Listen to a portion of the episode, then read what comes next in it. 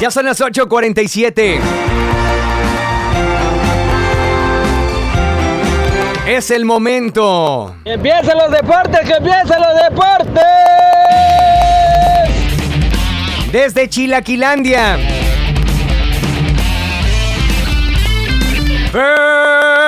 Bernie. La primera de los deportes con Bernie García.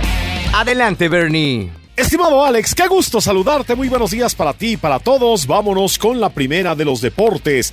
El Atlético de Madrid hizo el anuncio oficial del fichaje del mexicano Héctor Herrera. A través de sus redes sociales, el cuadro colchonero le dio la bienvenida a HH, quien se espera firme este jueves el contrato con la escuadra por las próximas tres temporadas. Herrera es el quinto mexicano que jugará con el Atleti. Antes estuvieron Hugo Sánchez, Luis García, Raúl Jiménez y Kenty Robles. De hecho, Kenty permanece en el equipo de concretarse la contratación de Giovanni Dos Santos. Con el América, la salida del francés Jeremy Menez sería inminente. Ambos jugadores tendrían la misma función en el equipo y el sacrificado sería Menez, máxime que, al parecer, se volvió a lastimar previo al partido en contra de Boca Juniors. La Asociación de Fútbol Argentino utilizó sus redes sociales para protestar en contra del arbitraje en el partido de semifinales de la Copa América que perdieron 2-0 con Brasil. La AFA publicó el mensaje Vimos lo mismo que vos,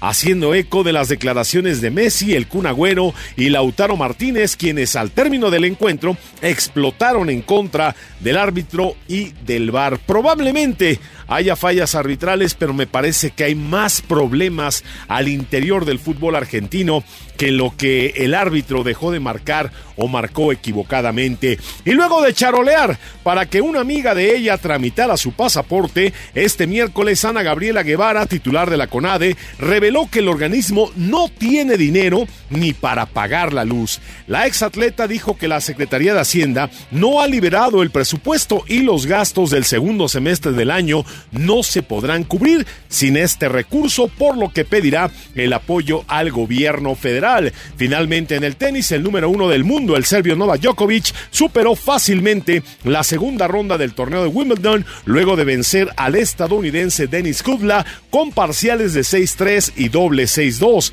Este jueves, el suizo Roger Federer enfrentará al británico Jay Clarke, mientras que el español Rafael Nadal jugará en contra del australiano Nick Kyrgios. Alex amigos, es la información. Recuerden, más adelante tendremos más deportes. Por lo pronto les deseo extraordinario jueves.